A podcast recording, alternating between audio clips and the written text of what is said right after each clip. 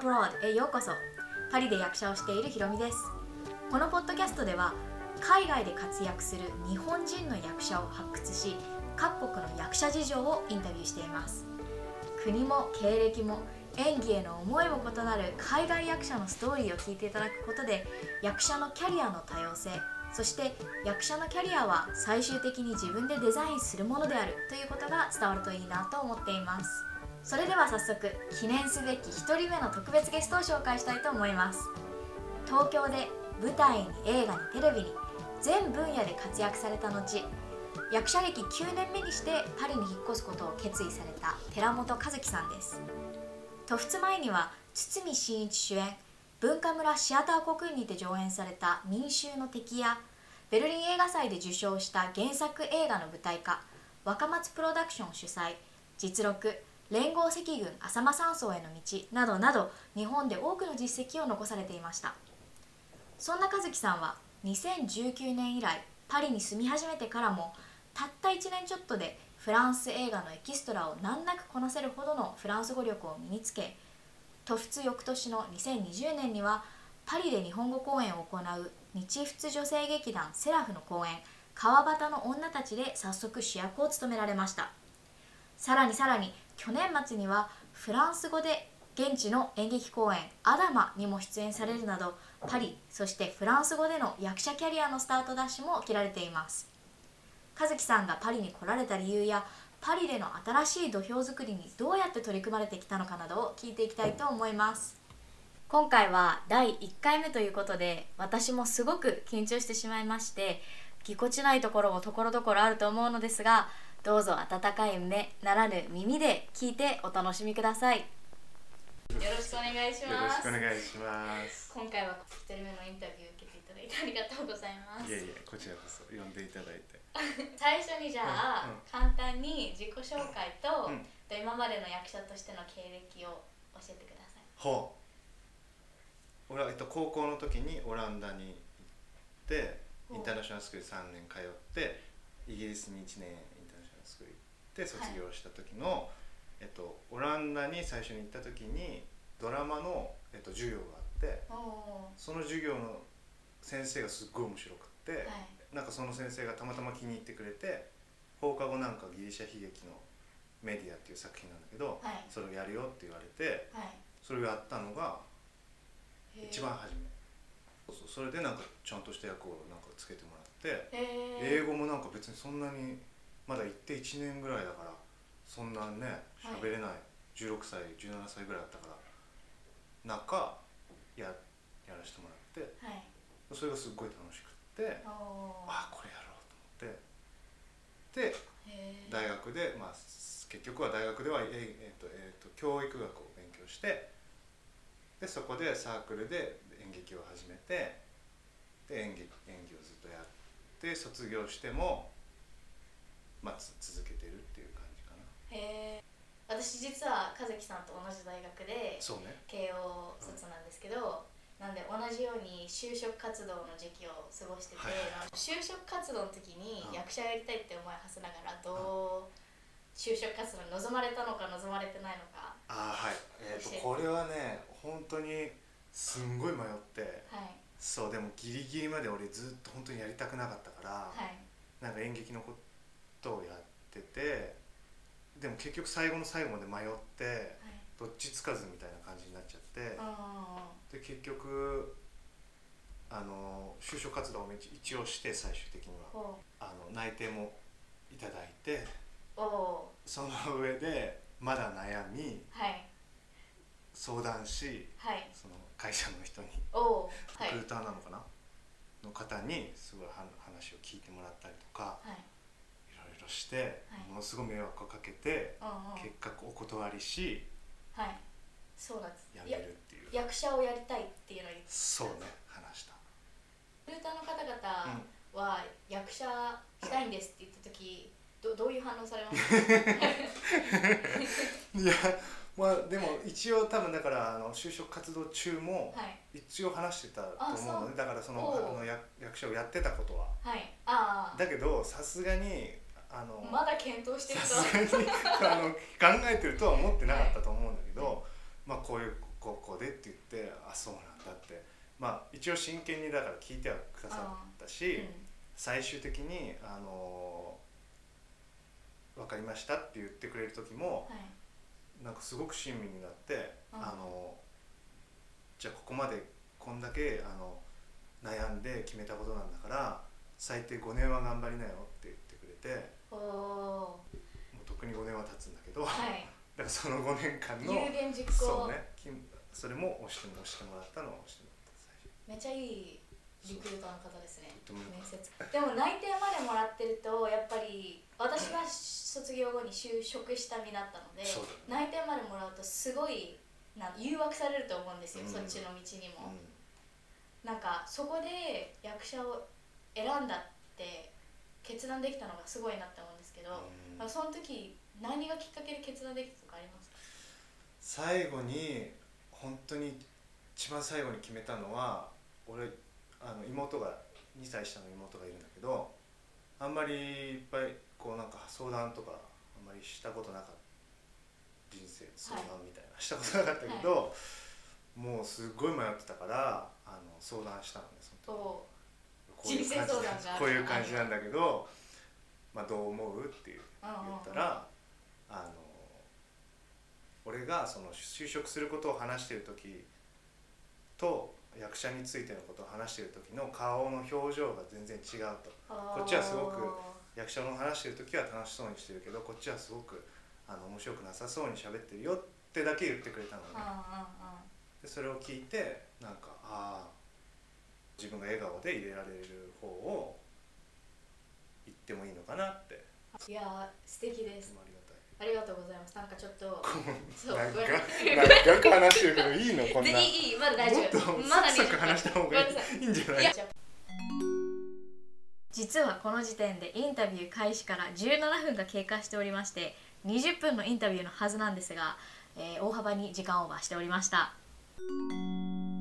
パリの話に移そう行していねパリにまで全然たどり着かないもんね。そう。で、えっと私の知ってる限りでは、うん。じゃあその大学卒業されてから役者を日本でされてしてでも舞台もうん。映画もそれこそテレビもいろんな活動されてて、うん。私の目からしたらもう日本で土俵が築けててもうなんか活躍の場があって事務所もあって、うん。その後パリに来ることになったきっかけだったり理由はきっかけはというか確かに仕事ははい。もらってたし事務所ももちろんとてもいい事務所があったあったし、まあ、今もお世話になってるけどとそれではもちろん全然食べていけてなくてあもちろん脇でバイトをしてたしなんかここの先バンって売れるきっかけが来るかどうかみたいのがになんとなくこうああもしかしたらどうなのかなってなんか不安不安じゃないけどなんかだんだんちょっと違うことをしないとダメかなって思い始めててこっちに来るちょっと前に仕事のあのオファーがオファーというか大体あの仕事って6ヶ月先の話が決まったりとかはい。する、それがたまたまなくなって全部途絶えてはい。もちろんまた続ければいろいろまたオーディションして次が決まったりとかあったと思うけどとあの彼女はい。がフランスに行くっていう時期がはい。たまたま一緒だったのね。えちょっと前提としてその彼女さんがフランス人っていうそうねフランスとハーフのね、なんとなく分かったんですけどそのどふ彼女さんとは日本でもともと会っててお付き合いされてたんですか？そう日本で知り合って日本で付き合いをしてそう。でもまあ彼女はフランスに、まあまあ、フランスで育ってるし、はい。こっちで映画の勉強したいっていうのがありまあそれが面白そうだなと思ったのもあるし、あなんか刺激になりそうだなっていうのもあったしあとは本当にタイミングかも。その1年のたまたまタイミングで行けるタイミングだったんだよね。行っちゃおう。っていう。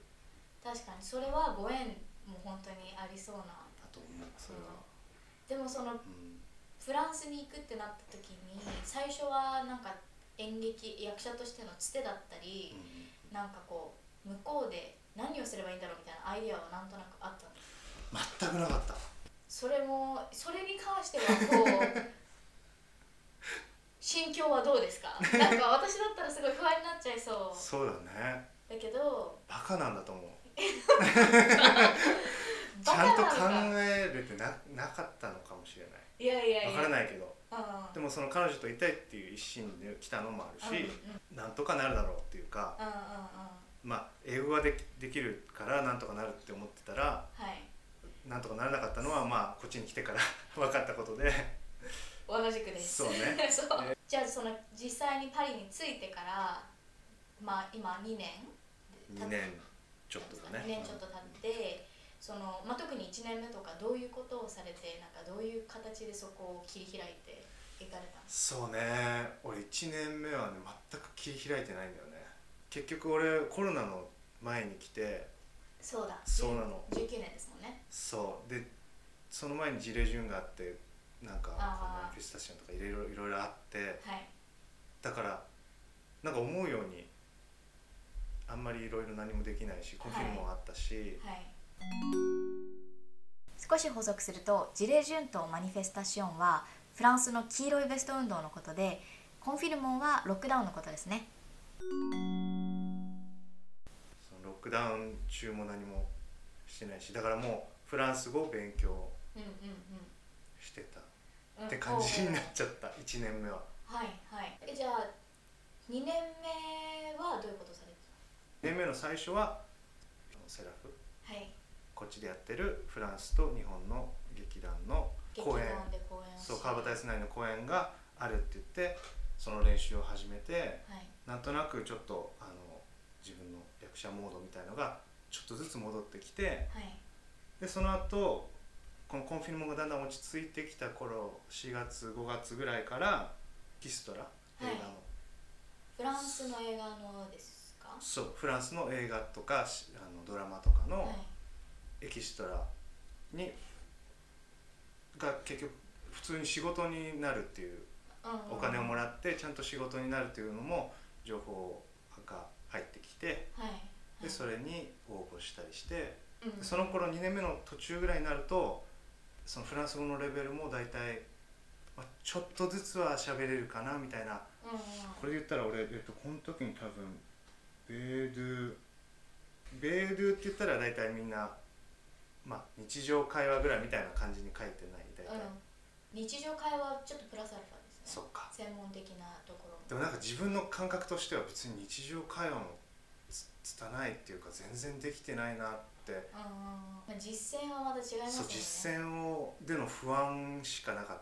たし、だけどあのそれを試すのもいいかなと思ってエキストラを1回目応募してうん、はい。やったら結構分かっおー監督にそう監督とかスタッフさんが言ってることが割と分かっはいであこれぐらいだったらまあこれをこの仕事だったらまあできる。ーとりあえずはまずできる。はいはい。かなみたいのがあってそこから何回もエキストラの仕事をやって現場を見に行って監督さんの名前を知ったりとかこのつながりを。この前ちょろっと話した時に僕次 C1 に入れられちゃったんだよっておっしゃってていやいやそんなちょろっと C1 に入れられるものじゃないんででも入れられちゃったんだよいねやその1年目のやっぱフランス語はちゃんとその後につながってるそんな1年2年で C1 にみんながなれるものじゃないと思いますいやまあねたまたまいろんなメンバーがちなみに C1 は、まあ、デルフ C1 のことなんですけれども仏研の1級に相当するレベルです。この前講演されたフランス語のフランス演劇はいなんですけどそれ、まあ、どういう経緯でそれに参加することになったのかとか、そこでの経験フランス語で演じるってどういう感じだったかってもしなるほどね。それは、えっと、11月去年の11月にやった「アダマ」っていうはい。やつで見に来てもらったやつでえっとそれはそれこそそのエキストラはい。こっちでフィギュアションをやり始めた頃にちょうどあのショートフィルムはい。をあの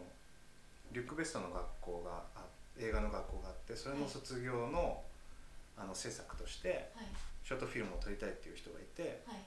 でその人のやつに応募したのね。はい。なんか日本人が欲しかったみたいで。あでそこで出会った女優さんが、え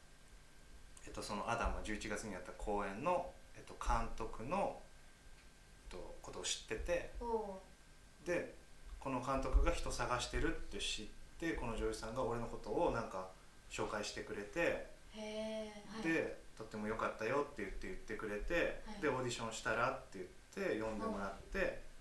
軽くオーディションみたいなことをしてはい。そう。で取り。ってもらってはい。役をもらいえその劇団自体うんはどういう劇団なんですか、それはね劇団というかアソシアションでだからえっとなんか私もよく理解できてないんですけど、アソシアションと、まあ、私たちが言う劇団って俺もねよくわかんないんだよね。でもフランス結構ありますよねそのある。そのアソシアションっていう分類の組織で劇団をやってる演劇をやってるグループもフランあパリには結構ありますよ。あると思うアソシアションについてその後しっかり調べてみたのですがアソシアションとはフランスで同好会的な形で作れる非営利団体のことだそうです。アソシアションとして登録することで劇場が借りれたり補助金の申請ができたりするようなので劇団としてまあ定期的に活動していければアソシアションに登録しておくというのが一般的なようです。まあイメージとしては日本の中小劇団のような感じですかね。私は個人的にうん。実は最近フランス語のオーディションを受けて、はい演劇の。うん。すごく難しかったんですね、はい正直その役はもらえなかったし、うんうん私自身もフランス語が少し話せるようになったとしてもまだえ監督演出家のあれを指示もらえたり、うんそれをこう演技にトランスレートできるのはすごい難しいなと思ってて、なのでそのフランス語での演劇をされるにあたってなんか記憶に残ってることとかあと大変だったところとかってありますか？そうね。俺も大きなモノローグがあってずっこれ最初に来た時にびっくりしてはい。それを最初にオーディションの時によ読んだのね。はい。もう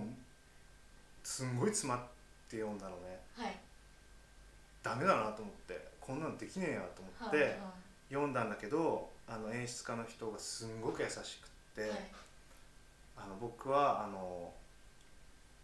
ボンジュール」しか言えない人を演出したこともあるしこんこのぐらい普通に会話ができているんだったら多分練習すればあのこれできるようになるからって言ってくれてすごく優しかったの。すごいポジティブ。そうで、まあ、そんなこと言言ってくれたら頑張りたいじゃない。はい。機会をくださるんであればそう。一生懸命頑張る。でまあそのモノローグを中心に俺はだから頑張って、はい。だからそれって結局他の人のとのあのお稽古っていうよりも、うんうん。まあ、自分でそのモノローグをなんとか頑張って入れてはい。自分で解釈して自分でやってで監督にあの演出家に見てもらってっていう、まあ、1対1の作業に近くなるはい。と思うんだけど、うん。まあ、そこ、まあ、ほそこを乗り越えるまでがやっぱり一番大変だったかもしれない。その自分がコンフォトボに自分の気持ちと言葉がちゃんとつながってうんうん。あの言えるようになるまで自分で練習して練習してあのってやるのがやっぱり一番大変だったかもしれない。それはね。本番の最初の日にやった時はすごく多分やっぱり緊張もしたしああのお客さんで、えっと、その演出家のエージェントの人が見に来てくれててあの俺のあの滑舌がやっぱりそんなに良くないからあの聞き取りづらかったっていうのを言ってたっていうのを演出家から言ってもらって分かってたけどすっごい悔しくて、うんすんごいうわってなっちゃってはい。でもういいやと思ってはい。もうあの多分自信が足りてなかったおて思い2日目すっごく思いっきりやったらすごくよくて演技も変わって。す公演集中に変わったんですね。公演中に変わった。にへー2日目になんか自分に自信が出はい。持ってた。自分が思い切ってやったら思い切ってやれやってもやれたっていうか、はいはい。なんか間違えないようにってセーブしてやってたのも多分どっかにあって。それを外したら怖いけどなんかできできる幅が増えたっていうかはい。で気持ちの幅も増えたし本当はねもちろんやっぱり1日目に2日目3日目全部同じねはい。レベルの高いものを出し出してね全員みんな同じようにお金払ってくれ見に来てくれてるわけだからさ、ややりたいけどやっぱり人間だから変わっちゃうし舞台は、はい。そうですね、まあ、それが楽し楽しみで見に来てくれる人もいるしね。そうですね。本番でやっぱお客さんの前でやると変わるっていうのも確かに。ちょっとえあとあと最後一つだけ質問していいですか、日本で役者をする魅力とフランスで役者をする魅力の違いってどこに？ありますかはあ。まず今直感的にどっちで演技する方が好きですか、国国で今役者。国で？はい。うーん。アーティストとして生きるならフランスの方がなんか生きやすいなとは思うし。あれアントン・ミトンスのはいはい経済的なはい。政府からの支援というか、はい。それがあるのがまあ一番大きいし。うん。アンターミッタンスこれはフランスで役者をする上で一番と言っても過言ではないほど重要なシステム。まあフランスの一番の魅力だと私は思っているので少し補足しますね。正式にはアンターミッタン・デュ・スペクタクルといって役者だったりダンサー音楽家など芸術家のくくりに入る人に対する政府の生活補助制度です。条件としては1年に最低507時間分の芸術の分野での仕事をすれば1年の残りの期間の生活補助手当を政府が出してくれるというふうになっています、まあ、ものすごく単純な計算をすると1日8時間撮影なり公演なり稽古なり役者としての仕事をしたとして約3ヶ月間分の仕事が見つかれば507時間に相当するんですね。なので残り9ヶ月分の生活費が政府によってカバーされるといった感じです、まあ、もちろんいろいろと細かい条件があるのでアンターミッタントになることはものすごく簡単ではないんですが何がすごいかってこのステータスさえ取得できればバイトに追われたりせずに役者として仕事がない時もオーディションしたり訓練受けたりえー役者にフォーカスできるっていうのが素晴らしいなと思ってます。今後アンターミッタントのステータスを取得している日本人にもインタビューをしたいなと思っているので楽しみにしていてください。もうあの2年でこれなんであとじゃあ2年後には 全然状況があってアンターミッタントになりわかんない。フランスの床に出てるかもしれないし、はい、えじゃあもし最後になんかあのもっと和樹さんのことを知りたいって思う人リスナーの人がいたら、はい。なんかあの見つけられるソーシャルメディアだったり なんかありますか？宣伝したいこと。宣伝したいこと？はい。でもインスタグラムもないんだよね。作らないんですか？ソーシャルメディア好きじゃない？そろそろ作らないとと思ってます。あそうなんですね、はい、はい、じゃあそうそう作りますんで。和樹さんの存在は今後あの見つけられるようになったらまた宣伝させていただきます。はい。まあ、あとはね、はい。セラフの公演が、まあ、こっちだったらまそうはい。ああるからね。はい。6月にまたあの生で和樹さんの演技を見られる機会があるんではい。見れる見に来れる人は。見に来れる人は来てください。ではここら辺でまとめたいと思います、ありがとうございました。はい。いかがでしたでしょうか、まあ、今日のお話の中で個人的に特に印象に残ったお話が2つありました。まず1つ目和樹さんがパリに来る決断をしたきっかけがコネがあったとか計画があったとかでもなく、まあ、バカだったんだと思うという衝撃的な発言です、まあ、でもやはり怖いもの知らずというか直感的に自分の惹かれるところに一歩飛び込んでみるというのもその人の強みだなと感じました。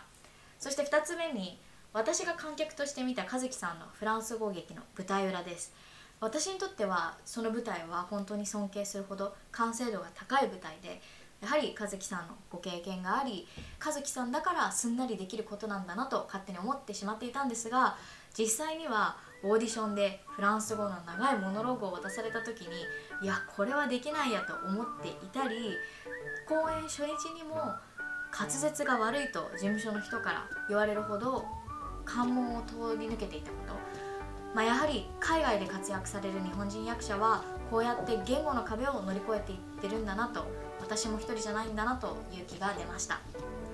もし今日の内容が面白かったなと思ってくださったらポッドキャストのフォローをお願いします。そしてこのポッドキャストについてご質問ご意見この人の話も聞いてみたいというインタビューリクエストがありましたら私のインスタグラム